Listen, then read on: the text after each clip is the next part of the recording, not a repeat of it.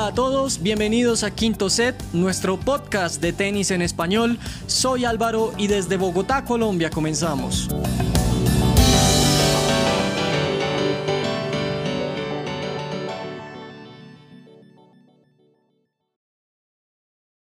Hola a todos, hola a todas, bienvenidos, bienvenidas a Quinto Set. Ya volví, semana de regresos incluso para este episodio de Quinto Set. Los extrañé, extrañé que me escucharan, extrañé platicar con mis compañeros y mis compañeras, pero ya, ya, ya era hora de, de regresar. Soy Rodrigo, estoy muy contento de estar otra vez aquí en Quinto Set y antes de platicarles de qué se va a tratar este episodio, le voy a dar la bienvenida esperando todavía acordarme, así como la otra vez, de cómo hacer esto. Espero no olvidarme de nadie, de nadie ni ahorita ni tampoco en la despedida, pero vamos a arrancar entonces con el elenco que vamos a tener para este episodio de Quinto Sed, empezando por Don Guillermo, que le agradezco haberse hecho cargo de la conducción de los episodios anteriores. ¿Cómo anda, Don Guillermo?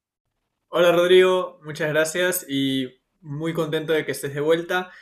Estoy también muy contento por lo que viene, por lo que ha sucedido en esta semana y bueno, también viene un episodio muy interesante, así que no se despeguen de Quinto Set. Es correcto, también está con nosotros eh, Miriam. ¿Cómo andas, Miriam? Qué gusto volverte a ver, volverte a escuchar.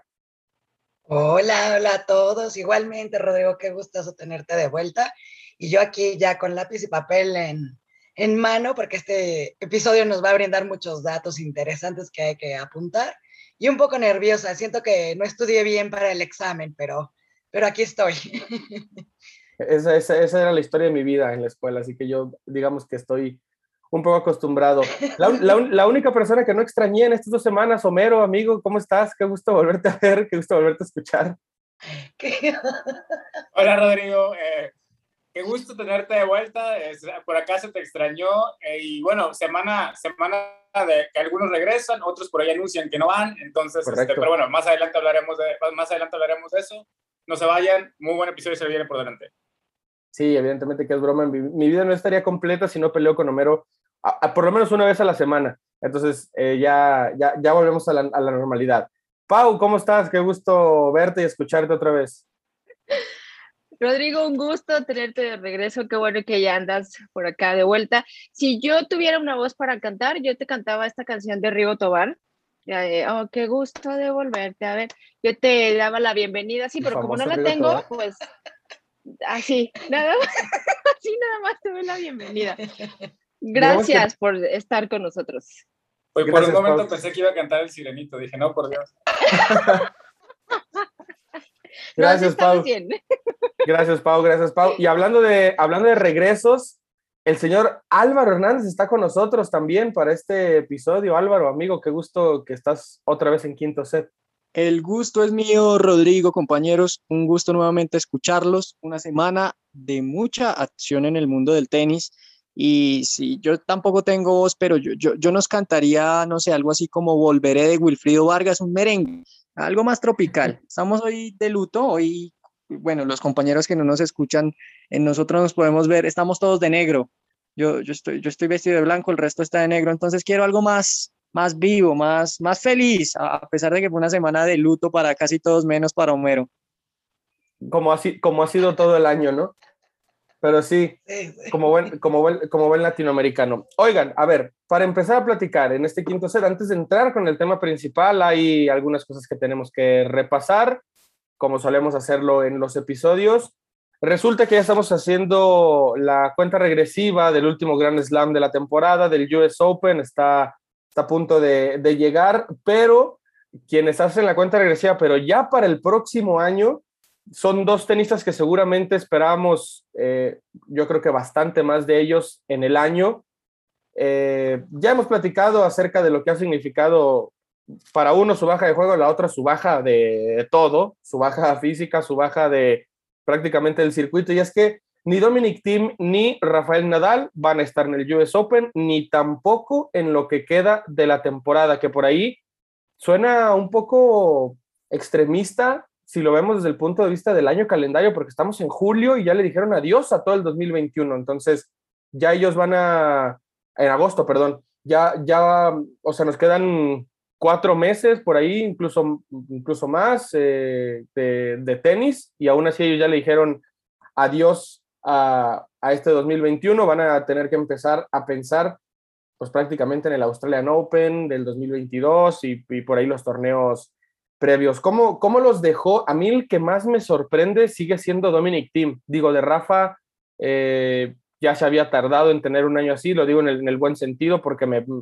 me incluso me, hasta me sorprende un poco que no se haya tenido que bajar en otro de los años anteriores, pero lo de Team, o sea, de verdad, problema tras problema, prácticamente desde el Australian Open. No sé a ustedes cómo los dejó o cómo, cómo visualizan esto.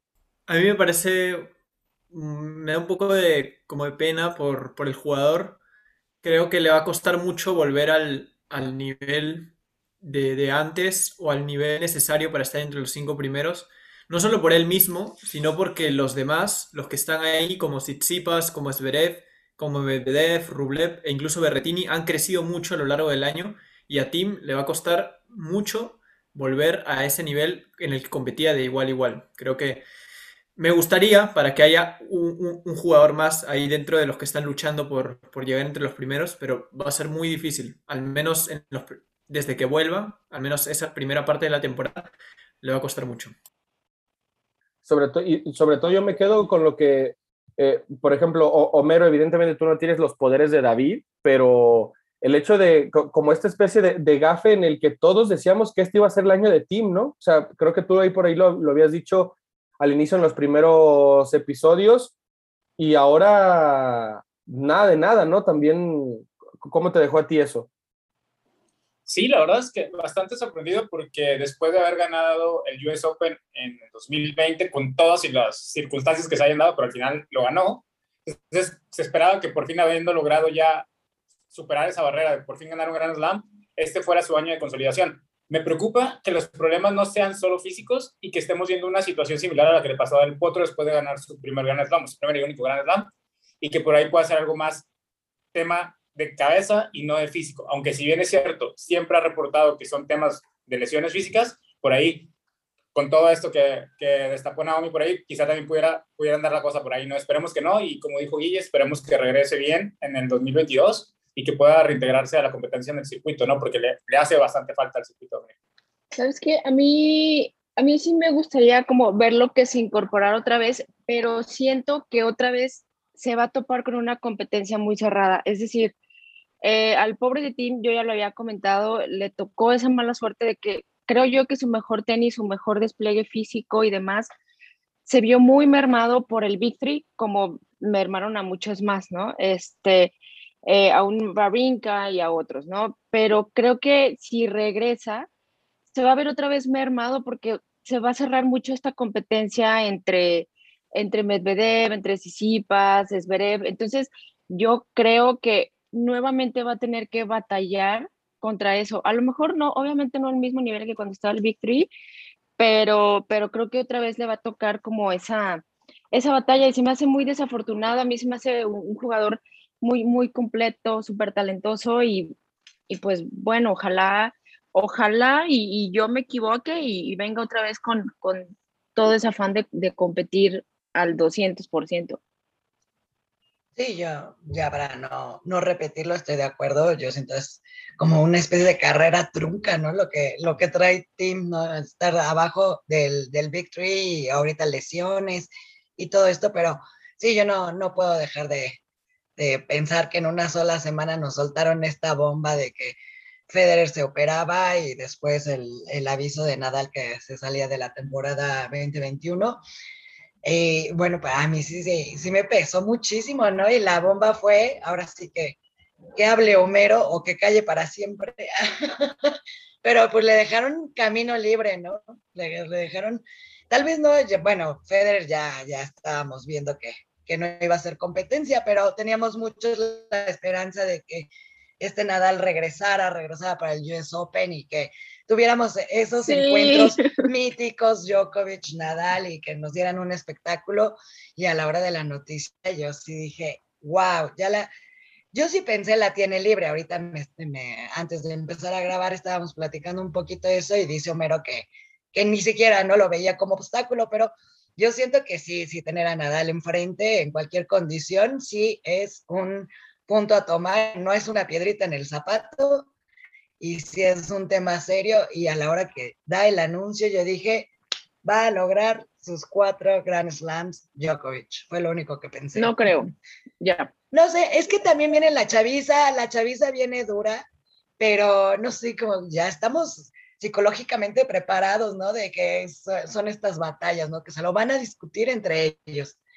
Y quizás sí se te olvida un poco que vienen, los chavos vienen con todo, pero no sé, no sé, no sé. Yo fue lo primero que pensé, dije, ya, ya ganó Djokovic el siguiente gran Yo creo que mediáticamente el torneo va a sufrir, porque obviamente era un gran boost mediático decir, vienen los tres por el 21. Entonces yo creo que si nos vamos a ese tema en cuanto a la organización del US Open, le va a afectar que no esté Nadal, que no esté Roger. Sí, si lo vemos desde el punto de vista Djokovic, como lo dijimos en, en la plática antes de empezar a grabar, la verdad es que este año ni Roger Federer ni Rafael Nadal iban a ser un obstáculo para que Djokovic ganara el US Open. No iba a pasar por ellos. Sí, claro, obviamente no es mismo tener que jugar contra un Rafael Nadal que contra cualquier otro jugador. La verdad es que Nadal también venía diezmado desde Roland Garros, no había jugado prácticamente lo que jugó, lo, jugó a medias porque venía diezmado físicamente. Entonces, este año, la verdad, no creo que si Djokovic gana el US Open este año, sea porque la tuvo libre, porque no estuvieron Roger. la ausencia. Creo que la mm, competencia, creo que la competencia este año no iba a venir Sí, no, pero te digo, capaz de que ya estamos amaestrados psicológicamente a que, pues eh, ellos son los rivales, ¿no? Los, los a vencer son ellos. A mí, la pregunta, a mí la pregunta que me surge eh, después de todo esto, mirándolo a futuro y eh, saliéndonos un poquito del tema dentro de la cancha, es qué tan grave es la lesión de Rafael Nadal porque la única información que tenemos es que es una lesión en el pie, que es una lesión con la que ha lidiado, desde 2005, pero que es una lesión que por más de que ha estado presente, ha permitido que haya sido competitivo, que haya jugado tenis, ha permitido que haya jugado tenis a un muy alto nivel, pero pues los años no perdonan, llegó un punto a la lesión en el cual le dijo, hay que parar y no sabemos hasta cuánto tenga que parar si va a tener que pasar por un, por un quirófano o si solamente con descanso se va a poder eh, mejorar esta lesión. No sabemos absolutamente nada y no hay un panorama claro. Ojalá sea solamente algo que lo tenga por fuera de las canchas el resto de la temporada y vuelva bien eh, en enero, pero no sabemos y no tenemos información y conociendo cómo son estos jugadores, pues no esperemos mucha información de aquí en más.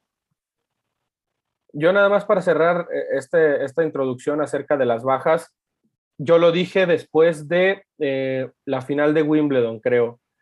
El rival más duro de Novak Djokovic del 2017 para acá se llama Dominic Thiem o se llamaba Dominic Thiem. Más allá de que Rafa, eh, incluso Nadal y Thiem le han ganado las mismas veces a Djokovic del 2017 para acá. La diferencia es que Nadal lo ha hecho solamente en arcilla y que Djokovic ya lo hizo también en las eh, ATP Finals, por ejemplo, y creo que, mm, salvo, bueno, lo de Rafa en el 2012, yo creo que es la edición que más cerca ha estado también de perder Djokovic en una final de Australia, también fue con Dominic Thiem en la, en la final del 2020. Entonces, obviamente no, lo repito, como lo dije aquella vez, no es por restarle méritos a Novak Djokovic, pero al final el que más se benefició de que no es de que Dominic Thiem tuviera una mala temporada fue Nole, porque después Rafa se convirtió como en el rival número uno histórico, lo que me quieran decir, de todo el, del cara a cara, etcétera, etcétera, etcétera. Pero después, fuera de la arcilla, no había nadie que le hiciera sombra a Djokovic, pero ni de cerca. Y al final eso se, eso se traduce en todos los resultados que ha tenido Novak Djokovic, que repito, lo ha demostrado, le pongas a quien le pongas, pero al final, por cómo venía la tónica, sí parecía que sobre todo Dominic Thiem iba a ser la mayor amenaza para los dos, ya ni siquiera para Djokovic. Entonces, yo creo que de ahí, y de acuerdo con lo de Álvaro, yo también, eh, sobre todo por el tema de Nadal, que es la misma lesión de hace 16 años, o sea, la misma lesión que con la que le dijeron, ya no vas a poder volver a jugar al tenis hace mucho tiempo, es la misma por la que va a parar en este año y por ahí creo que en el comunicado decía que iba a tratar algo diferente. No sé qué tanto tiempo le dé como para poder pensar en alargar su carrera un par de años más. No quiero aventurarme desde ahorita, pero no sé si el 2022 va a ser el último año de Rafael Nadal. No me sorprendería, pero yo creo que, yo creo que, yo creo que, y por un tema físico, yo creo que, a ver, el último año de Rafael Nadal, como conocemos a Rafael Nadal, yo creo que, yo creo que Nadal puede jugar, pero puede marcarse un Murray, por ejemplo, algo parecido, en el que se va a seguir lesionando, va a seguir jugando porque quiere seguir jugando y porque le va a dar para ganarle del 70 hacia abajo, pero en el que cada vez lo van, lo a empezar a pasar más por encima. Si vuelve Tim bien, lo va a pasar por encima Tim, lo va a pasar Sisipas, ni se diga Djokovic si juega después con él, y ahí viene Shapovalov, y ahí vienen los demás. E, esa sensación me da, pero bueno. Miriam, tú también querías, querías decir algo. Claro, quizás lo saque de contexto, pero no todos son malas noticias. Quiero que me platiquen quiénes están en las finales de Cincinnati, por favor. Te doy todo, todo el gusto, Ro, de que nos platiques quiénes están en las finales de Cincinnati. Bueno, les recordamos que nosotros, que nosotros grabamos el episodio los domingos. En estos momentos, evidentemente, no conocemos al campeón de Cincinnati, pero al final de cuentas, yo creo que es otra cosa que, íbamos a comentar, ¿no? Cómo, eh, cómo Cincinnati se volvió muy representativo de que no estuviera nadie del Big Three, y se lo digo también con todo corazón, saquen, este, este año saquen ya a Federer de cualquier cosa que digan. Federer tenía dos años que no competía como, como debía de competir, seamos honestos, o sea, hablemos de que no estaban eh, Djokovic y no, y no estaba Nadal, pero que a raíz de esto, de como de esta vieja guardia contra la nueva, sí me pareció muy representativo ver en la semifinal a los cuatro sembrados y los cuatro eran eh, Medvedev, Sisipas, Zverev y Rublev. No es casualidad, es como, una, como un foquito que nos dice esto viene de aquí a casi 10 años, creo yo. Eh, yo lo firmo, no tengo ningún problema. Y bueno, el señor Alexander Zverev que va a buscar su, su quinto Masters 1000, creo que nos, nos estaba compartiendo Homero, contra Andrei Rublev, que vino me termina de gustar, pero que se ha ganado también el mérito de estar siempre compitiendo con, e, con con estos otros tres que parece ser los que van a empezar a marcar diferencia. También, como decía Homero, para mí a, Rublev le sigue faltando un poquito para el peso, pero eh, sí muy representativo, como ya cada vez van dando más señales esta, esta nueva guardia. Y, me gustó que hayan sido los cuatro, los cuatro primeros sembrados, los cuatro se quedaron en semifinales, o sea, bueno, llegaron a semifinales y, y yo creo que son buenas noticias también para el tenis. De repente, si hubiera colado ahí no sé, Benoit Per, que prendan las alarmas otra vez, ¿no? Pero sí.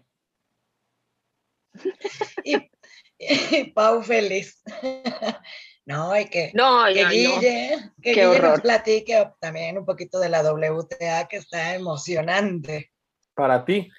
Muchas sorpresas como, sí, como, como es usual, la gran sorpresa Jill Takeman está en la final, le ganó a Osaka, le ganó a Belinda Bencic y le ganó a Carolina Pliskova. Entonces viene de sorpresa en sorpresa y la número uno, Ashley Barty, o la clasificada número uno en, el listado. Entonces viene una, final muy emocionante, pero Barty está, demostrando que sí merece ese puesto y bueno, Jill Takeman demuestra una vez más esta paridad que hay en la WTA. Quería decir algo y es que no estoy de acuerdo con, la afirmación de Rodrigo de que el 2022 pueda ser el último año de Rafael Nadal. O sea, para mí todo depende de la lesión. Todo depende en qué estado está la lesión, en qué información nos brindan más adelante, en qué es puntualmente, porque no sabemos qué es, sabemos que es en el pie, pero no sabemos si es un juanete, una uña encarnada o qué será. No tenemos idea de lo que es. Entonces, cuando recibamos esa información, podemos sacar conjeturas, pero por ahora yo no, yo no me atrevería a hacer esa afirmación tan contundente. Álvaro, yo estaba pensando en una fascitis plantar, algo así. Exactamente, yo, yo también me inclino más por ese lado.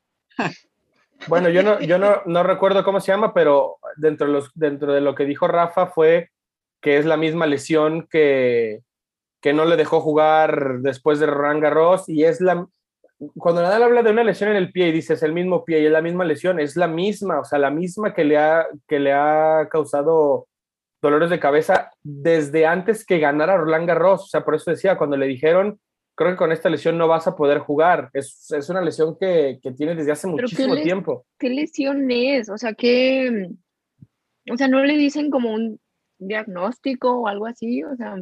No, claro que está claro que está diagnosticada. Yo no recuerdo cómo se llama. El problema es que ha, ha, encontrado a raíz de, desde entonces fue encontrando la manera de jugar con esa lesión y de que no le afectara tanto, pero de que se la han diagnosticado, claro que se la diagnosticaron.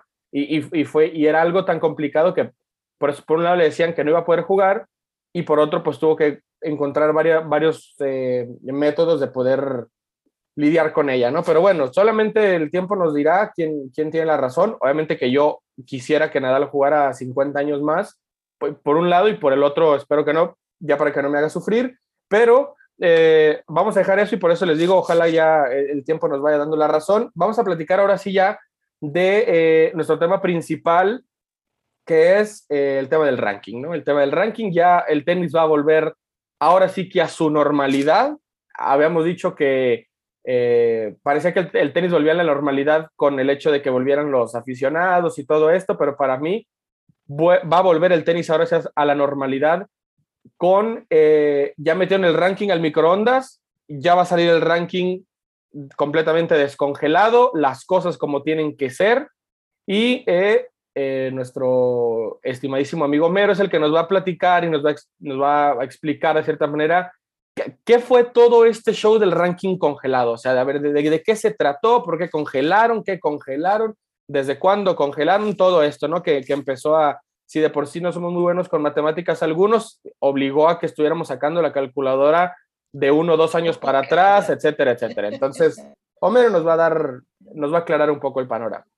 Gracias, Rodrigo. Bueno, mira, para empezar hay que entender qué es el ranking y por qué es tan importante el ranking para los jugadores y también para la Asociación de Tenistas Profesionales, tanto en el Tour femenino como en el Tour masculino. Es la clasificación semanal que se da donde se dice quién es es el mejor, quién es el número uno, quién es el número dos, quién es el número tres. Y mientras más arriba en el ranking estés, obviamente más beneficios vas teniendo.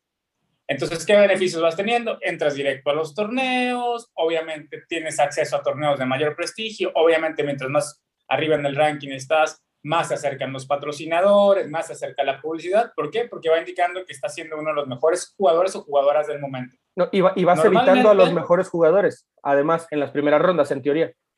Claro, además, en cada torneo que juegas, entras con una preclasificación mejor, lo cual hace que tus rivales de primeras rondas sean rivales en teoría más sencillos, ¿no? Porque al final, pues los partidos siempre quedan altos.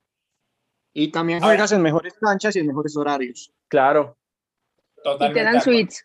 Y esto no le gusta a Guido Pela. Exacto. Entonces, bueno, ahora, ¿cómo se maneja el sistema del ranking? El sistema del ranking tanto en la ATP como en la WTA se maneja por un sistema de 52 semanas. ¿Qué quiere decir? Yo compito en un torneo esta semana, los puntos que gane en esta semana se van a quedar en mi cuenta por las próximas 52 semanas. Entonces, todos los jugadores y jugadoras, ¿qué es lo que van haciendo? Durante el año van participando en diferentes torneos y van sumando todos esos puntos que van ganando en su ranking. Eso es lo que hace que semana a semana veamos movimientos en el ranking, ¿no? Porque hay jugadores que en base a, su planeación juegan ciertos torneos, unos sí, otros no, entonces ahí vamos viendo cómo se va manejando el ranking. Ese tema de las 52 semanas se ha venido manejando ya por los, por los últimos 19 años, porque ha habido varias modificaciones, donde los jugadores van obteniendo puntos, los van almacenando por 52 semanas y ahí se va viendo quién es el mejor en ese momento. Ahora, ¿qué pasó con el tema pandemia? En el 2020, cuando se suspende el tour, dijeron, oigan, ¿qué va a pasar con el ranking? Porque todos los torneos que se jugaron en el 2019, que no se van a poder jugar en el 2020, los puntos van a caducar. Entonces, ¿qué vamos a hacer? ¿Se los vamos a quitar a los jugadores de su cantidad de puntos? ¿O se los vamos a dejar? ¿O qué va a pasar? Entonces, hubo un consenso y llegaron a la determinación que si los si el torneo no se jugó en el 2020, entonces los puntos del 2019 se iban a trasladar hasta el 2021 o cuando se pudiera volver a jugar el torneo. Si el torneo que se jugó en el 2019 sí se podía jugar en el 2020, técnicamente ahí debía de haber caducado los puntos del, 2000, del 2019. Pero como era una situación especial porque era el tema pandemia, se dijo, ah, pero entonces va a haber muchos jugadores que, van, que no van a ir, que no van a poder jugar, que no van a poder viajar. ¿Cómo le hacemos para que no se afecte tanto? Entonces dijeron, bueno, si el torneo se jugó en el 2019 y se puede jugar en el 2020, entonces el jugador va a tener la opción de elegir con qué puntos me quedo. ¿Me quedo con lo que hice en el 2019 o me quedo con lo que hice en el 2020?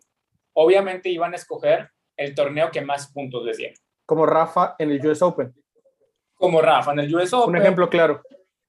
Un ejemplo. Entonces, ahora, ¿qué es lo que pasa? Muchos jugadores que decidieron parar toda la pandemia, por la razón que sea, realmente se vieron muy beneficiados. ¿Por qué? Porque no perdieron sus puntos del 2019. Entonces no jugaron nada en el 2020. Y en el 2021, cuando la temporada se fue arrancando a poco, siguieron manteniendo su ranking alto, o al menos el estatus de ranking que mantenían en el 2019, habiendo descansado todo un año. Eso fue muy injusto desde mi punto de vista. ¿Por qué? Porque los jugadores que sí fueron jugando y que sí fueron ganando puntos nuevos en el 2020 tuvieron muy pocas posibilidades de subir en el ranking. Porque había jugadores con una especie de ranking protegido por encima que al no perder estos puntos, pues los jugadores que sí venían jugando, estos jugadores nuevos como Yannick Sinner, Casper Ruth, Karatsev, eh, Karatsev, Hurkacz, que venían teniendo torneos muy buenos y ganando muchos puntos en el 2020 y en el 2021, no podían subir en el ranking porque era imposible alcanzar a los jugadores que ya tenían todos esos puntos guardados desde 2019. Saludos a Gael Monfils, por cierto. Saludos a Gael Monfils, que se aventó como seis meses sin jugar y seguía siendo top 10. Y por ahí ya ni hablamos de la leyenda, ¿verdad? Pero bueno, claro. Este, porque no quiero entrar en esos detalles. Entonces, eh, ahora, ¿qué va a pasar? Afortunadamente, el 23 de agosto, o sea, el tenis, como bien dices, va a volver a la normalidad gracias a Dios, hay gente otra vez en los estadios, hay, hay público, eh, todo parece que está volviendo a la normalidad alrededor del mundo, y si no alrededor del mundo, al menos en la, en la gira norteamericana. Y por fin el ranking va a regresar a la normalidad. Regresamos al sistema de las 52 semanas. Entonces, todos los puntos que venían arrastrándose desde el 2019 se van a ir. Aquí va a empezar a haber grandes cambios, grandes movimientos en el ranking, porque muchos jugadores van a perder esos puntos y al no haber jugado 2020, y muchos no están jugando 2021, entonces van a tener una caída drástica en el ranking. Como el señor Roger Federer, como el señor Gael Monfils, que quizás puede caer aún más. Eh, del lado de la WTA, por ejemplo, la señorita Bianca Andrescu, también. Eh, por, por, poner algunos de los ejemplos, creo yo, más claros de lo que va a ser esos movimientos drásticos. Masterclass del señor Homero Narváez de cómo funciona el ranking en la ATP. Tengo una pregunta. Vale, Pau. Ya también. Tengo una pregunta. Eh, este, a ver, Homero, tú decías que los que estuvieron jugando el 2020, eh, mencionabas a Hurkacz, este, eh, creo que Sinner y demás, ¿no? ¿Qué, qué, onda con esos puntos de ellos? O sea, ¿los tienen? ¿No los tienen? ¿Los perdieron? ¿Se los van a dar hasta el 2022? No, no entendí. Perdón, sorry. No, en el 2020, ellos, los que sí jugaron después de que se reanudó el, el, tour, después del parate de la pandemia, los puntos se sumaban a tu cuenta. Si tú habías jugado en el 2019 y habías ganado, no sé, el US Open, por ejemplo. En el US Open eh, en el 2019, eh, Medvedev había hecho final.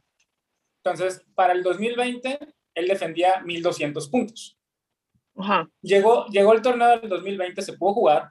Medvedev perdió, si no me equivoco, perdió en cuartos o en semis. Perdió en semis con Tim. Perdió en semis con Tim. Entonces, en lugar de perder sus 1200 puntos del 2019 y solo ganar los 680 que le daban por llegar a semifinales, dijo, no, me quedo con los 1200 del 2019. Ahora, o sea, él lo eligió. Él lo eligió porque así estaba la regla. Él eligió como, como, perdón, Homero, por eso decía, e, es que el ejemplo de Rafa es el ejemplo más claro. Rafa defendía el título en el US Open en el 2020, él ni siquiera fue. pero él dijo, pero de todos modos, elijo quedarme con mis 2.000 puntos del 2019. Entonces a Rafa pasó de largo el US Open en el ranking, jamás perdió ni un solo punto. Se le quedaron los 2.000 y no se le afectó. Pero evidentemente ahora, pues si lo van a decir, no, pues ya, ya, ya, ya, ya está bien. Ya estuvo. Ajá. Y ahora Medvedev va a tener que defender 1200 en lugar de defender semifinal. Correcto. Ahora, ¿qué pasa? Volviendo a tu pregunta, ¿qué pasa con esos jugadores que en el 2020 empezaron a despegar? Como venían de un ranking muy abajo, digamos, con, con una gran diferencia de puntos comparado con el top 10, los puntos que fueron, digamos, ganando en el 2020 mientras los otros no jugaban, digamos que contaban la mitad. No porque técnicamente contaran la mitad, sino porque porque es como, ok, normalmente si yo gano 500 puntos en este torneo y el otro jugador que defendía 500 puntos no jugó, pues los pierde, entonces tu diferencial se vuelve 1000. 500 que yo gano y 500 que el otro pierde. Entonces le corto 1000 puntos de diferencia al que viene más arriba que yo. Pero ahora yo gano 500 puntos, pero mi rival no pierde los 500 puntos. Entonces sigo estando por abajo del rival porque aunque él no juegue, él sigue manteniendo los puntos que tenía de años pasados y eso fue afectando a muchos jugadores que, que tuvieron como un incipiente 2020 y que despegaron en el 2020, en el, en el 2021 y que entonces ahora realmente no han podido subir. Y te digo, los más grandes ejemplos, y por ahí me puede ayudar Guille, es Hurkacz, Ruth, Sinner, que se han visto muy afectados. Incluso Esberev se vio bastante afectado con este nuevo sistema. Sí. Ok. Gracias. Qué crack. Miriam tenía otra duda que no creo, ¿no? Bueno, sí, pero se encerró ahorita un poquito en, en, lo que le contestaron a Paulina, porque para mí siempre la duda es esta de, ¿por qué? O sea, vas a defender los puntos, o sea, ganaste, obtienes tantos puntos, y si no ganas, ¿cuántos pierdes? O, o bueno, más bien, ¿cuántos dejas de ganar? Pero, bueno, dependiendo de lo que hiciste el año el año anterior, o sea, ¿qué es lo que siempre le pasaba a, digo, perdón que siempre saque a Rafa, pero pues es el que tengo más, más presente.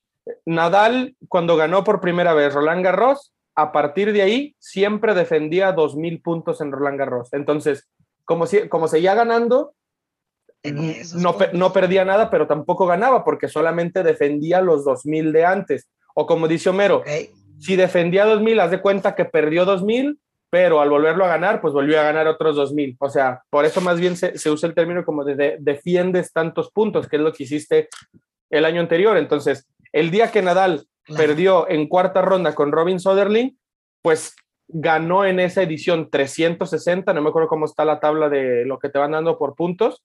Eh, Ponle que, que, ganó 360 puntos, pero perdió los otros 1640. Entonces, y así se van dando las cosas. Si tú eres campeón, en, un torneo y al siguiente pierdes la final en, un Grand Slam, eh, pierdes 800 puntos, o sea, solo te quedas con los 1200 que, que, que otorga por la final, que fue así como Novak Djokovic llegó a ser el número uno del mundo, porque en el 2011 por primera vez, porque al final, el año anterior, Nadal era el que más puntos defendía porque ganó tres Grand Slams y Djokovic lo fue alcanzando casi en todos los momentos. Entonces, cuando llega a la final de Wimbledon, por ejemplo, eh, Nadal defendía los 2.000 puntos, perdió en la final contra Djokovic, perdió 800 y, y Djokovic con esos eh, puntos más que ganó en esa edición, terminó por, por eh, rebasar, lo que era, era otra explicación que al final también yo creo se le podía dar a, o sea, además de cómo, de la duda que tenía Paulina, pues indudablemente que un jugador también avanza en el ranking a medida que otros van descendiendo y era el problema que tenían, que tenía toda esta otra chaviza, o sea, entre Sinner y Rude y todos ellos, que ellos seguían ganando, pero los otros no perdían, entonces siempre se quedaban atrás. Entonces, o sea, por ronda que vas ganando, te van dando puntos. Realmente tú traes, traes los puntos de que ya ganaste el año pasado, pero cada ronda te va sumando puntos y realmente pierdes. O sea, si pierdes en X ronda, nada más ganas esos puntos y por eso se dice defender tantos puntos, porque ya los traes pero realmente va sumando en cada ronda puntos nuevos. Sí, exactamente. Ahorita, ahorita que estamos con la, ahorita, ahorita que estamos con las, con las masterclass de los, de los puntos y todo eso, eh, que otro, por ejemplo, otro, otra situación es este, en las ATP Finals, tantos puntos si ganas invicto, tantos puntos si ganas no sé qué, tantos puntos por el round robin, todo eso también siempre eh, causa un, un, revuelo impresionante, pero si ustedes van a la página de la ATP, en la pestaña de rankings, donde está el como de eh, preguntas frecuentes del, del, ranking, ahí hay una pregunta que dice como cuántos puntos se dan por categorías y ahí viene todo, o sea, todos los puntos que te dan por cada una de, de, las rondas. Por ejemplo, el Grand Slam en primera ronda da 10, en segundo da 45, luego 90, 180, 360, 720, 1200 y 2000. Y ya los demás torneos, pues parecido, por ejemplo. Normalmente se van casi doblando los puntos siempre. Yo quería comentar, bueno, algunos puntos, voy a tratar de quizá no extenderme mucho, pero también sucedió un poco algo, algo, curioso con el caso Roland Garros, porque como se jugó en una fecha más, más adelante del calendario debido a la pandemia, hubo muchos jugadores y me parece que Schwarzman es el más representativo, que llegó a, a la semifinal, ¿no? Y entonces luego llegó el torneo de este año y rápidamente perdió esos puntos. Si bien, y de repente, si no estoy mal ahí, de repente Homero me, lo puedo aclarar, creo que no los perdió en su totalidad. Igual creo que Schwarzman, por, por no, no llegar a la misma ronda que había llegado en 2020, perdió eh, una buena una cantidad de puntos que incluso posteriormente le perjudicaron y salió del, del top 10, ¿no? Entonces también ahí hubo, un, no sé si un mal manejo de, cómo se llevó a cabo este ranking, sobre todo con, Roland Garros, que se jugó fuera de fecha. También lo que decía Homero, ¿no? De jugadores que se vieron perjudicados porque ellos tenían buenos torneos, pero no podían, o, subían muy poco porque los demás no perdían puntos. Y yo menciono a Karatsev porque Karatsev, en el caso de con el ranking tradicional y llegando a las semifinales del Australian Open, hubiera sido top 10 algo totalmente histórico para él y para cualquier tenista, un sueño haber llegado al top 10 y no se pudo por estos temas del ranking que estaba de otra manera.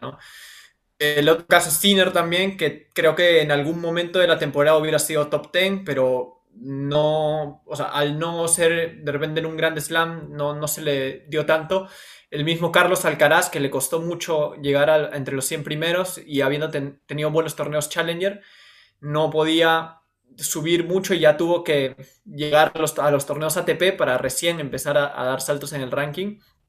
Y entre los casos que se vieron por ahí beneficiados está, bueno, lo que mencionan de Monfils y bueno, lo de Roger, que es verdad que se vio beneficiado, pero yo aún asterisco porque el caso de Roger también era con la lesión. O sea, yo creo que si Roger hubiera estado bien físicamente, sí hubiera jugado en este contexto de, de pandemia. A mí me parece eso. Lo de Monfils sí lo, lo veo por, por, el paro que, que, sí le benefició porque Monfils sí jugó. Jugó y, y, bueno, perdía en primeras rondas, estaba en una mala racha y aún así no perdía posiciones. Claro.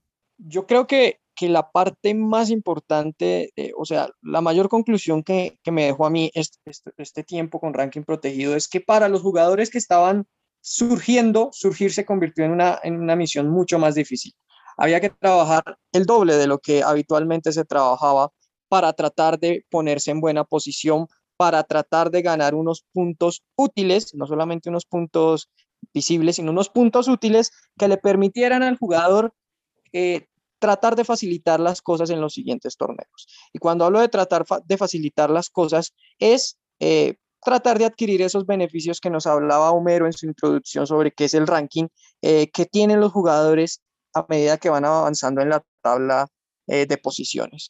Fue un periodo bastante difícil para esos jugadores que intentaban surgir y bueno, lo bueno es que ya a partir de mañana las cosas se van a empezar a normalizar un poco más. Tuvo cosas positivas este, este, este ranking protegido, eh, especialmente teniendo en cuenta lo que hablábamos, el, una particularidad de los circuitos WTA y ATP es que son circuitos globales, no son circuitos que se juegan en un solo país. Y cada país tenía diferentes restricciones eh, de acuerdo a la pandemia, ¿no? Entonces, tratar de controlar esto era una misión catastrófica de entrada.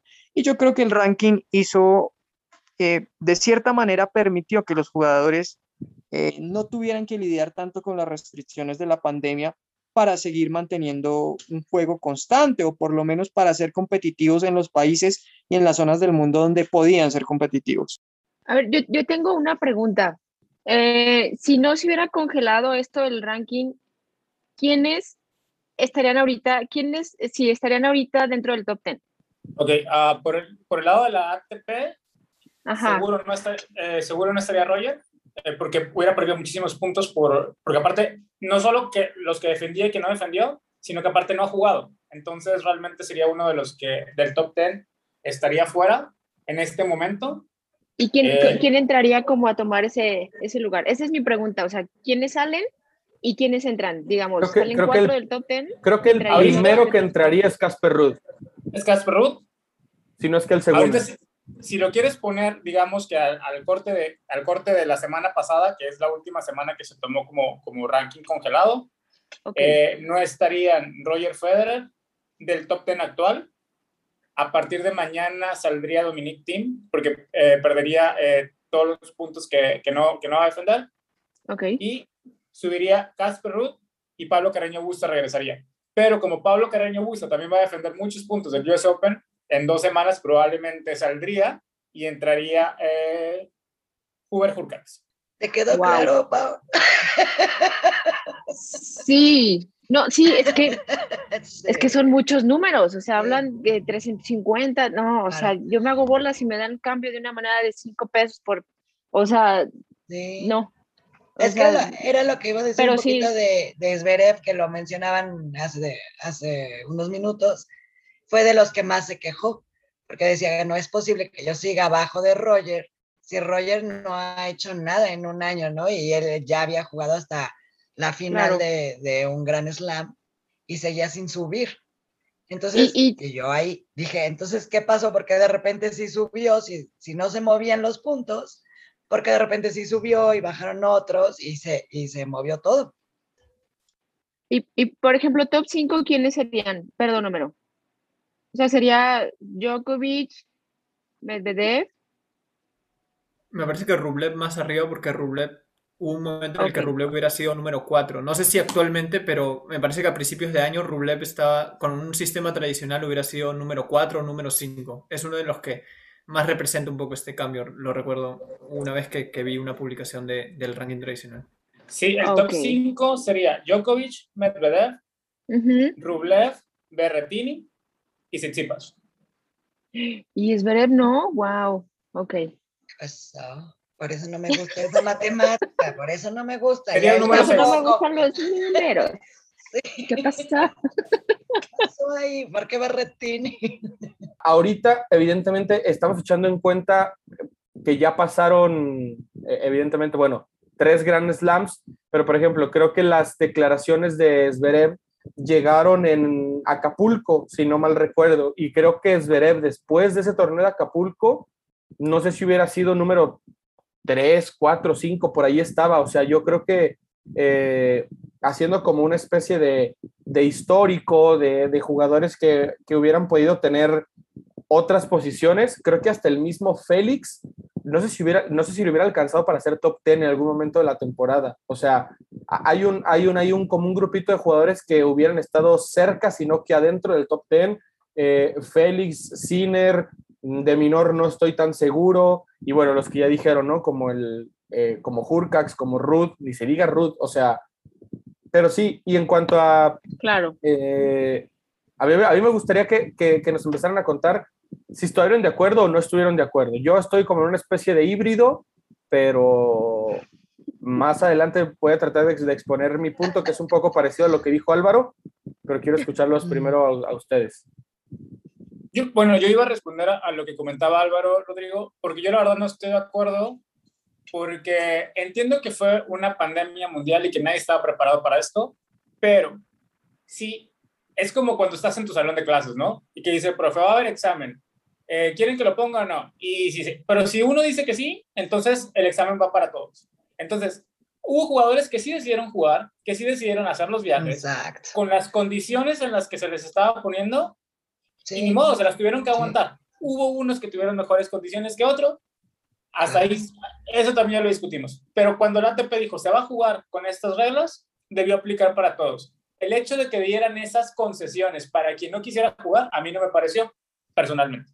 Yo también no sé si de repente mm, estaría, ya Rodrigo va a decir su punto, pero yo estoy como también un poco en un dilema, o al menos mi, mi punto va de que sí es verdad que en un principio era un poco complicado por las restricciones. A mí me pareció adecuado al menos hasta finales de, la temporada 2020, porque en ese momento aún habían restricciones, aún la pandemia no estaba tan controlada, si bien ahora un poco más, pero todavía tampoco es, que esté totalmente controlada, ¿no?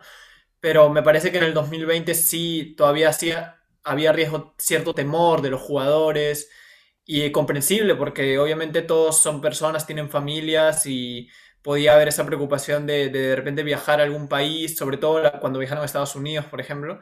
Entonces yo sí veía un poco adecuado que, se diera esta, estas medidas, pero de repente ya a partir del 2021, que ya había un poco más de, de ya no habían tantas restricciones, de repente quizá a partir de marzo, que ya muchos países empezaron con el proceso de vacunación y empezó a abrirse el, el, público y a, los estadios, de repente ya era momento de, de cambiar, ¿no? Ahí, ahí sí me pareció que ya debió restablecerse nuevamente el ranking, pero yo creo que sí en un principio estuvo, me pareció adecuada un poco la medida por ese tema de, de ponerse en el lugar que es una pandemia y tenía que haber una medida que, que de repente ayude un poco al circuito. O sea, Guille, ¿te refieres a que se tardaron en, en, tomar esta decisión de descongelar los puntos? Sí, a mí me parece que sí. Es que ya de repente esta temporada, de repente en marzo o a inicios, o sea, en marzo me parece porque ya en marzo con Roland Garros empezaba a haber cierta normalidad, entre comillas. Entonces yo creo que ahí podía haber sido un buen punto. Sí, yo, yo, yo, estoy, yo estoy de acuerdo en, en, en, ese punto con Guillermo. Yo creo que el ranking se pensó para un punto inicial de la pandemia donde literalmente habían países cerrados, donde nadie podía salir de su país, donde eran complicados hacer viajes, donde era complicado tratar de que un jugador cruzara el mundo para jugar un torneo. Eh, ahí, hasta ahí el ranking estaba bien pensado. Obviamente hay jugadores que simplemente no quisieron jugar porque no quisieron jugar, pero ya cuando se empezaron a, cuando, cuando se empezó a restablecer la normalidad, entre comillas, cuando el circuito empezó a tener un mejor rumbo, cuando los jugadores empezaron a salir nuevamente de sus países y empezaron a viajar por el mundo nuevamente, pues se debió hacer el ajuste correspondiente para que el ranking eh, de ese momento para que los torneos que aquellos jugadores jugaran en ese momento pues tuvieran un mayor peso en el ranking. Eh, sí me parece que la decisión de levantar el ranking también se tomó o de levantar el ranking protegido fue tarde. Sí, era un poquito lo que iba a comentar que estoy de acuerdo con, con Homero porque si tú ya estás haciendo todo ese esfuerzo de viajar, de ir a competir, arriesgando tu salud y todo, pues sí tenía que haber una remuneración en puntos, digamos, ¿no? O sea, contra los que decidieron quedarse afuera y era lo, que estaba pasando y de lo que se quejaron muchos y que otra historia hubiéramos visto, ¿no? Lo que estaban diciendo, quién hubiera entrado, quién hubiera salido. Y sí, que se congele mientras el tenis estuvo congelado. Pero en el momento en que se reactivó el tenis, el primer torneo que dijeron, este sí se va a jugar con público, sin público, nada, yo, yo siento, yo sí no estoy de acuerdo, en ese momento se tuvo que haber descongelado porque es un, la remuneración para los que están haciendo, digamos, el esfuerzo de ir o se están arriesgando. Entonces, yo estoy de acuerdo en que se congelara mientras se congeló el tenis. En el momento que se descongela el tenis y se juega un torneo, en ese momento para mí se descongela el ranking. Sí, eh, yo nada más lo único que voy a comentar es, estoy exactamente de acuerdo con Miriam justo lo que ella iba, a comentar, me, me, robó las palabras de la boca. O sea, cuando se congeló el tenis, ahí congela el ranking. En cuanto se reanuda, a partir de ahí es congela el ranking, porque sí, es, es una crisis sanitaria, nadie la esperábamos, nadie estábamos preparados, pero bueno, si, si se empieza a jugar un, un, si ya empiezas a abrir un torneo, es porque ya, ya sabes a, a, a, lo que vas, a lo que, lo que te tienes, tú como organización ya tienes las medidas, tienes los, la liquidez y bueno, yo en ese, en ese sentido sí, sí estoy muy de acuerdo porque yo no tenía idea, o sea, yo no tenía idea de cómo funcionaba el ranking. Hasta el día de hoy acabo de aprender algo nuevo y muchas gracias. Eh, y, y, esto realmente, pues sí, o sea, sí afectó y sí literal, o sea, sí le partió el queso a jugadores que sí fueron a, a, competir.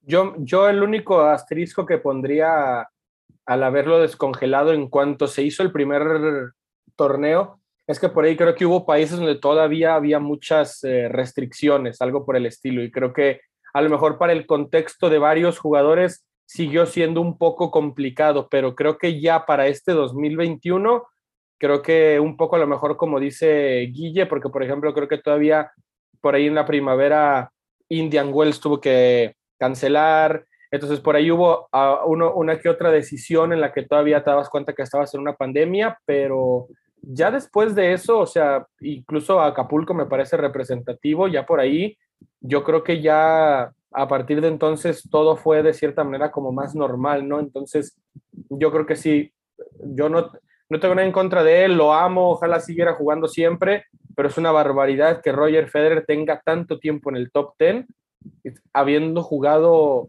tampoco en el, en el último, eh, o sea, en los últimos años.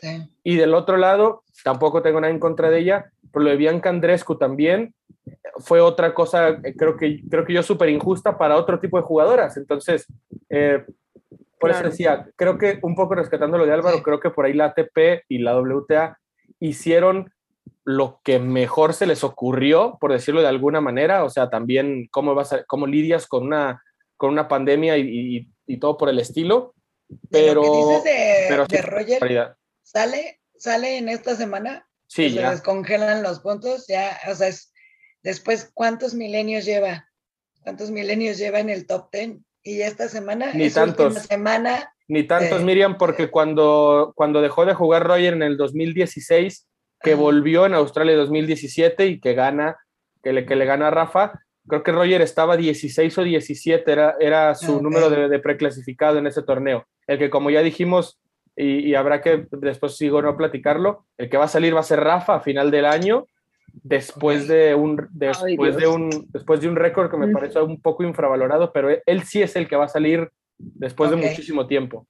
Solo para mencionar, bueno, que además de Andrescu, otro caso de la WTA que se ha visto un poco beneficiada con esto es Sofía Kenning, que esta temporada no ha tenido buenos resultados y más lesiones y le ayudan los puntos que obtuvo en Australian Open 2020. Entonces, es, eh, ahí vemos que ella sigue número 5 del mundo. Entonces, hay otras jugadoras que están detrás, como Iga Swiatek, como Barbara Krejcikova o como Benchich, que han estado haciendo bien las cosas y podrían haber estado en esos lugares, en esos primeros lugares. Ok, eh, yo la, pregunta que yo tengo a lo mejor en mi mente muy perversa, ¿será que se buscó congelar los puntos para beneficiar a, a un Roger Federer, a un no, Djokovic, a ir con eso. No, apenas ir con eso yo no creo que, yo no creo que haya estado como. A meter la cizaña, a meter la cizaña la Es pregunta. no, sí fue, fue, un discursito, Homero, sí fue un discursito de, la, de, la, de la noble Nolefam, que sí se, lo, sí se lo llegué a leer a varias personas, no a ti, pero sí, pero sí era como de no quieren que Nova que rebase a Roger y no sé qué en las semanas como número uno, cuando ya era cuestión como de tiempo. Creo que a partir de ahí se empezó a crecer el tema de lo que se habló para de que se estaban protegiendo a Roger fue cuando se decidió congelar el ranking, porque decía, bueno, es que si no va a haber torneos, entonces las semanas tenían que seguir contando, sí. o no? Lo cual también era bastante absurdo que siguieran contando las semanas como número uno del mundo. Claro, cuando, no juegas. Cuando, cuando no estás jugando, o sea, nadie estaba jugando, entonces era como... Y para mí personalmente, qué bueno que lo congelaron, porque ahí nos quitamos todo ese tema de los asteriscos en el récord, porque ya veía a los a los nadalistas y a los periodistas y de no, hubo muchas semanas que no se jugó, no sé qué, Entonces, afortunadamente nos quitamos ese, ese, ese tema de la competición. Lo que, lo que menciona Paulina, si se hizo para proteger a algunos o no, yo no creo que haya estado armado así. Y la prueba está, es que a partir de mañana, cuando se den los nuevos rankings, todos esos que se vieron beneficiados, mañana van a ser los grandes perjudicados. se van a ir, pero a Cancún. Se va, exacto, porque van a perder muchísimos puntos. Entonces, se empieza a descongelar esto y los beneficiados, en especial, como decía Guille, Bianca Andrescu, eh, Sofía Kenin, que no solo que fueron beneficiadas por, por el sistema de ranking protegido, sino que no han jugado. Entonces ya no tienen de dónde agarrar. Entonces ya no hay puntos que compensar. Van a perder muchos puntos, van a perder muchas posiciones en el ranking. Claro. Roger, lamentablemente, porque tampoco ha jugado, como bien dijo Rodrigo, ha jugado creo que tres partidos, cuatro partidos en los últimos dos años. Entonces va a perder muchos puntos. Rafael Nadal va a perder muchos puntos porque ya anunció que, que no juega el resto de la temporada. Dominic Thiem va a perder muchos puntos. Entonces, ¿qué nos va a dar esto? Para entonces, hacer, hacer captura de pantalla. Hacer captura de pantalla del ranking hoy, porque ya mañana se vuelve la locura. Entonces, ya todos los que estábamos, estaban de plantados ahí, mañana se salen. Para fin de año vamos a tener un, un, top 10 bastante diferente a lo que tenemos ahorita y por ejemplo, si regresan todos sanos para Australia Open, va, va a ser bastante interesante va a ver. Una carnicería. Sí. Exacto, porque va a ser una carnicería teniendo a jugadores como Rafa, Roger, Tim, flotando en el cuadro, pero en posiciones 15, 16, 17 del ranking. En cuartas rondas. En cuartas rondas, enfrentándose wow. al, al, top four, ¿no? Que podrían ¿Sí? ser Nole, Esberev, Tsitsipas, Medvedev. Entonces, se puede poner muy interesante Australia se va a Yo poner. creo que eh, sí, eh, bueno, eh, yo creo que incluso este, este US Open se va a poner, a partir de este US Open se va a poner súper interesante, no tanto en el sentido del ranking, sino de la competencia, ¿no? De cómo se va, se va a abrir, porque obviamente eh, los, del, los del top 10, descartando a Dominic Thiem, a, a Federer, a, es más, al, al, mismo Djokovic, yo siento como que entre ellos ya se van a, y quitando un poquito a Chapovalov, porque sí, uh, creo que le está quedando un poco grande ahí el, el, lugar. Creo que se va a poner muy, muy, muy interesante ahí en, entre ellos, se van a dar de, de, de raquetazos y de pelotazos hasta el cansancio, ¿no? Hasta que sí. se les deshagan las raquetas por completo. Una última pregunta. O sea, esto, eh, Cincinnati, que hoy es la final, como mencionó Rodrigo, grabamos en domingo. Eh, ¿Qué va a pasar con los puntos de Cincinnati? ¿Es, es, ¿Siguen en el congelamiento o, o si van a contar? ¿O qué va a pasar con los puntos de Cincinnati? No, mañana ya se, se, ponen en tu cuenta, digamos, los nuevos y se pierden los del 2020, porque recordemos que Cincinnati fue uno de los primeros torneos, si no es que el primero en la ATP, que se jugó después del parate de la pandemia. Entonces, por eso es que se decidió llevar el congelamiento hasta que se jugara Cincinnati. Por ahí okay. hubo dos torneos en cuestión que hicieron que todo esto se mantuviera así, que fue Indian Wells y Roland Garros, por el tema de que Roland Garros lo despasaron en el 2020. O sea, se hizo el tema de jugar Roland Garros en el 2020 y por eso fue que en marzo, cuando se tenía planeado hacer el descongelamiento, no se pudo porque okay. venía todo el, todo el, el, mix de los dobles puntos de Roland Garros. Pero ahora en Cincinnati se vuelve todo como parejo y ahí ya empiezan ahora sí a contar los puntos nada más por 52 semanas. O sea, decir que mañana se descongelan los puntos es porque este, termina Cincinnati. Y de sí, ahí, es porque o sea, es, bueno, realmente ya se descongelaron, porque Cincinnati sí está contando. Sí, sí, lo que pasa es que acuérdate que los puntos, los que ganaste en el año anterior, se te descuentan el primer día del torneo y los que ganas en, en este teoría, torneo se te, suman, se te suman al finalizar el torneo. Ah, ok, ok. Digamos, ya está descongelado y cierra Cincinnati y ahí empieza nuevo conteo. Yo les tengo una pregunta. Mi pregunta, no sé si capciosa o supersticiosa. Venga, venga, venga. O morbosa o lo que sea del día. Macabrosa. Hoy, domingo 22 de agosto de 2021, va a ser el último día de la historia en el cual Roger Federer va a estar en el top 10 del ranking ATP, sí o no, y si quieren aventar un porqué. Sí. Sí. Sí. Sí. Sí, sí, sí. Bueno, muchas gracias. Esto fue Quinto Set. Aquí cerramos. Muy contundentes todos. ¿Sí? Es que mira, va a perder muchos puntos. Ahí o sea, viene Nolefant. Ahí viene va, va a perder muchos Ay, puntos. Va, va a caer muy abajo en el ranking. No sabemos para empezar si va a regresar.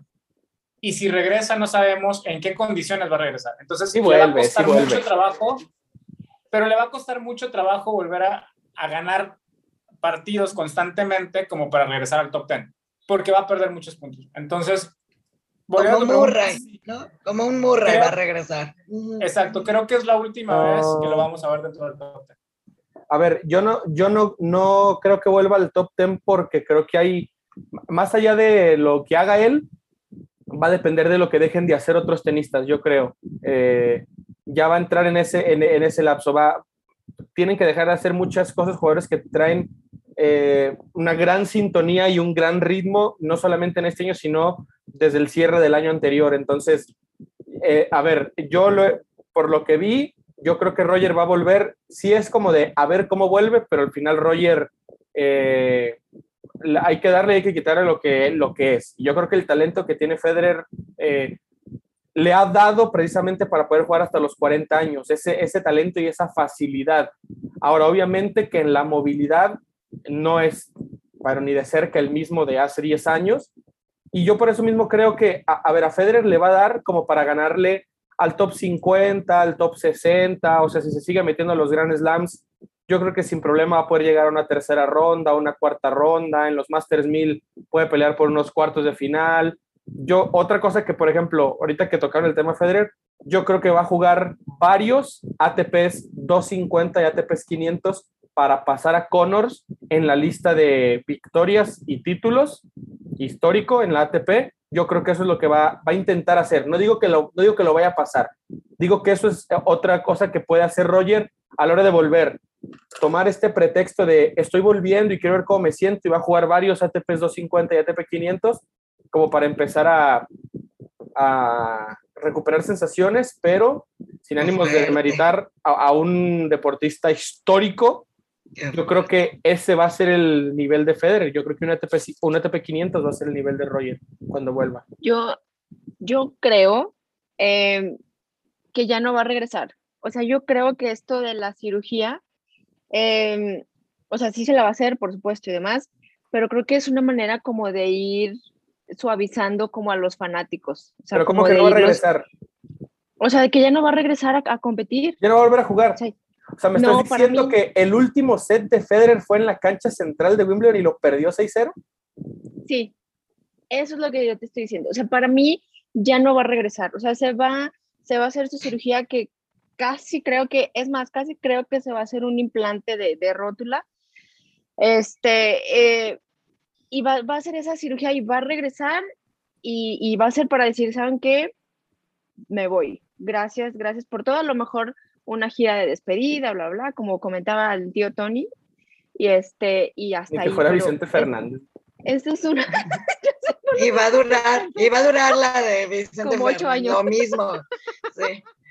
Pero es que ustedes no vieron la cara de Guillermo cuando estaba diciendo Paulina que ya no va a regresar. Sí. pensionaste a Federer, Paulina. Ahí hubiera sido la foto del episodio, porque Guille estaba. No puedo creer lo que está diciendo esta mujer. Es que yo creo que es una manera de, de ir suavizando como a los fanáticos, o sea, como de decir, ah, me voy a hacer mi cirugía, así se la va a hacer, y ya después se la hace, regresa y es, pues bueno, he decidido que ya no voy a seguir jugando más. O sea, esa es mi, mi percepción.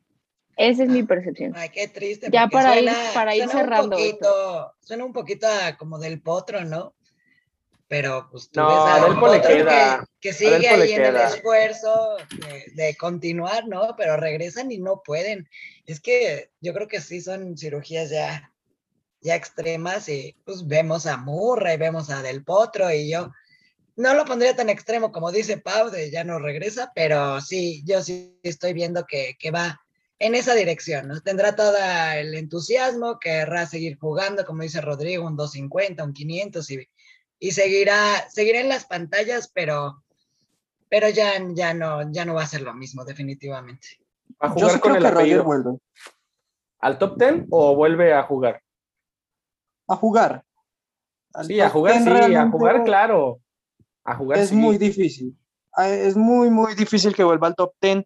Vuelve a jugar, no creo que por 250 o por 500. El apetito de Roger Federer y lo que lo motiva son los grandes campeonatos. Siempre ha sido así. Y el ego. No, no, no, señor, no, no, no. Los grandes campeonatos y Basilea, esos son los, los torneos que, que motivan a Federer Y, que lo motivan, Homero. Que, que, lo motivan, no decimos.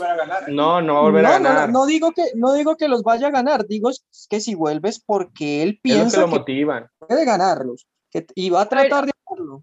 De que lo haga ya será un tema diferente, pero él vuelve es porque, porque todavía en la cabeza quiere más, más, más Wimbledons, eh, principalmente. No, lo, no sé. A la vuelta. lo, que, lo que, llama la atención es que eh, estamos hablando de la cirugía de Roger y luego como que no sé si estoy entendiendo bien, están haciendo como, se está haciendo como una comparación con Andy Murray, o sea, son cuatro o cinco años de diferencia, entonces sí es, sí es bastante, o sea, la recuperación obviamente es más rápida para Murray que para un señor de 40 años, el mismo del potro, o sea, son creo que también seis años de diferencia por ahí, creo que siete, ya le, estás diciendo jodido Homero, ¿eh? Cuidado, Paulina, porque... No, no, no, o sea, yo estoy hablando en términos de recuperación. No, hasta él lo dijo en su declaración. Y, la edad. En su declaración lo dijo, a esta edad una cirugía ya no, ya no es lo mismo.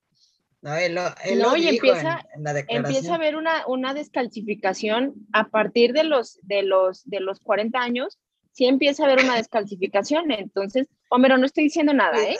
Yo no dije nada. Sí, sí, sí. Es que para, todos los que nos escuchan la reseña es que Homero se rompió un hueso del brazo, ahorita que nos explique él, pero nos enseña su yeso y le, estamos dando malas noticias. ¿eh? No, y que Homero es de la generación de Roger. Sí, ya, ya está grande, ¿eh? Homero es de la generación de Roger. No, yo, ni hablo, mejor apago mi, mi micrófono y me salgo, bueno, bye. Porque... Pau, Pau, ¿también ya pensionamos a Homero como, como a Federer o, todavía no?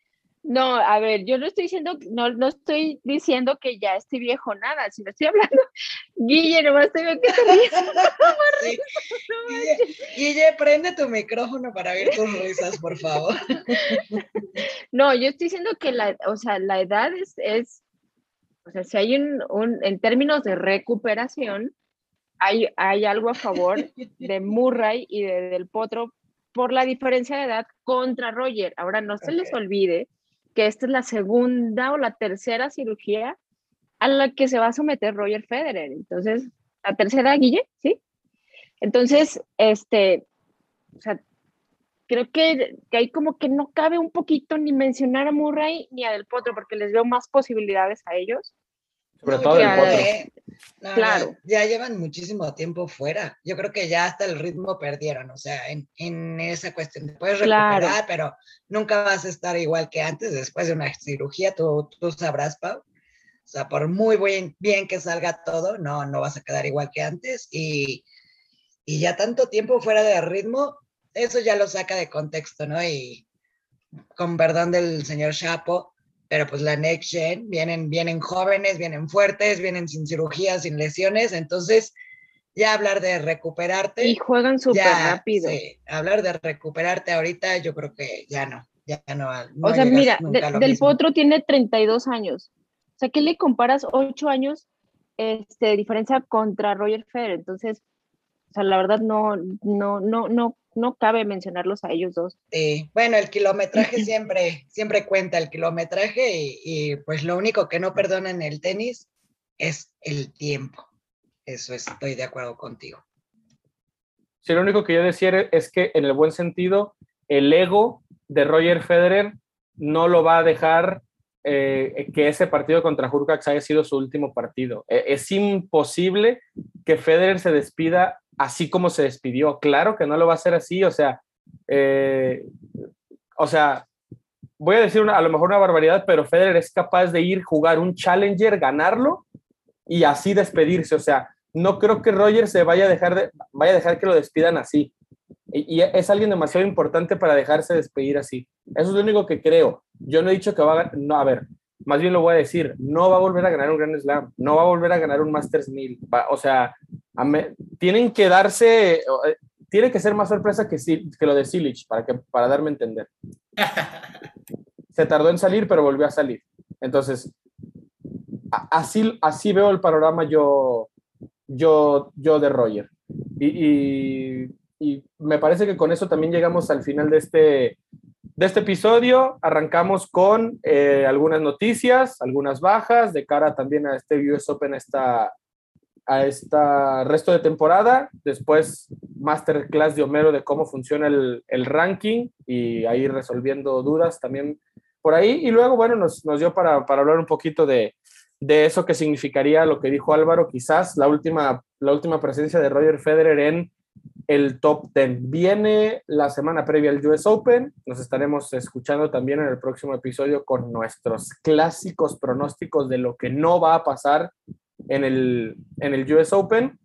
Y bueno, salvo, salvo, el, título, salvo, el, salvo el título de Novak Djokovic, lo, lo, que no va a pasar en el US Open, ya sé que muchos no lo quieren, tan pronto lo acepten, es mejor, créanme, que ayuda ayuda a, aceptarlo, pero eso, eso es lo que se nos viene. Eh, solamente otro, otro, otro comentario pequeño por el tema del ranking. Entren a la página de la ATP en la pestaña del ranking y ahí están todas las dudas que se les puedan ocurrir de cómo funciona. Y ojalá nos patrocinara, pero hay una aplicación que se llama Live Tennis Ranking que es, es perfecta para irse dando cuenta del movimiento que va a haber al día siguiente, en la semana siguiente, porque se va actualizando partido con partido, o sea, día a día se va actualizando. Descarguen Live Tennis Ranking y ahí van a poder también darse cuenta y, y se, hace un, se hace un mejor seguimiento de, sobre los jugadores en, en los torneos. Eh, nos vamos entonces. Pero ahí si eh, tienen dudas, pues que nos contacten en redes sociales, ¿no? Y se les, se les puede ir ayudando si hay dudas con, con esas explicaciones. Claro. Sí, bueno, también aprovechen, aprovechen esos, esos canales que evidentemente tenemos con ustedes y escríbanos o sobre todo escríbanle a Homero si tienen alguna duda, eh, sobre todo de cómo lidiar con 40 años y una lesión también. Digo, Roger Federer quizás no puede contestar, pero Homero seguramente también estará, estará disponible para, para, para que puedan platicar con él acerca de esta situación. vámonos mejor. no Vámonos pues, Pau, vámonos. Gracias por estar en este quinto set. No, hombre, qué, qué manera de darte la bienvenida, Rodrigo, qué manera de, de, de, regresar. Y bueno, esperemos de verdad que les haya, les haya gustado este, este episodio. Yo no tenía idea, muchas gracias por la clase maestra. Y bueno, pues vamos a ver cómo amanece mañana el, el ranking y pues nada, gracias a todos y un gusto saludarlos siempre, siempre, siempre. Gracias, Pau. Nos vamos. Miriam, también gracias por estar en, en este episodio. No, como siempre, un placer y, y a todos los que nos escuchan, que, que, no les dé pena. Yo sé, yo soy como ustedes, eh, adoro el tenis, me encanta y lo del ranking me parece como física cuántica o algo así cercano. Agradezco mucho a todos mis compañeros que nos aclararon las dudas y todo. No, no se sientan mal si no, no entienden el ranking. Habemos muchos, habemos muchos, podemos hacer un, grupo de apoyo. Las quiero, gracias, besos. Gracias, Miriam. Nos vamos, don Guillermo. Gracias por estar en otro episodio de Quinto Set. Muchas gracias Rodrigo, muchas gracias compañeros y a todos los que nos escuchan. Ha sido un gusto hablar sobre el ranking, por ahí con sus, polémicas. Solo para añadir algo que se me había pasado, que alguien beneficiado también fue el polémico Benoit Per, que se paseó por todo el mundo gracias a los puntos de 2019. Así que oh otro más en esa lista de, de beneficiados. Muchas gracias por habernos escuchado. Gracias, Guille. Nos vamos, Álvaro. Gracias por haber regresado tú también a, a Quinto Set. No, gracias a ustedes. Yo tengo más regresos que Federer y Nadal combinados. Pero nada, aquí seguimos eh, esperando, esperando cómo se empieza a mover el, el, verdadero ranking a partir de mañana. Que estas buenas promesas que hicieron un, un 2021 muy bueno eh, empiecen a ver sus frutos en, en, esta clasificación y ya cada vez más cerca de, de la última gran cita del año, el US Open. Gracias, Álvaro. Y realmente me di cuenta que, contrario a lo que dije, al que más extrañé fue Homero. Homero, gracias por haber estado también en este episodio de Quinto Set. Gracias, Rodrigo. Gracias a todos por la plática. Eh, me, la pasé excelente, como siempre. Por ahí, eh, semana previa de Grand Slam, muchas veces parece aburrido. Se nos viene Winston Salen y en Caballeros hay un partido de primera ronda que puede sacar chispas. Andy Murray contra Nick Kyrgios, que sí, no se lo pierdan, va a estar disponible ahí en la cadena más grande de deportes que existe en Latinoamérica. Entonces, eh, para que no se pierdan el tenis esta semana también. Es correcto, sí, recuerden que, de todos modos hay actividad siempre antes de los Grand Slams, quizás no con los jugadores que, quisiéramos, pero siempre hay, siempre hay tenis, afortunadamente, o al menos casi siempre. Fue un gusto regresar. Gracias de verdad a todos por, por habernos escuchado. Gracias por darle clic al enlace, dejarnos llegar, como dice Miriam, a sus bocinas, a sus audífonos, a sus estéreos, donde sea que nos escucharon, ya sea en una o en varias exhibiciones. Y como también dice Homero, ojalá se le hayan pasado también escuchándonos como nosotros grabando este episodio. Soy Rodrigo, les mando un fuerte abrazo a todos y a todas. Esto fue Quinto Set.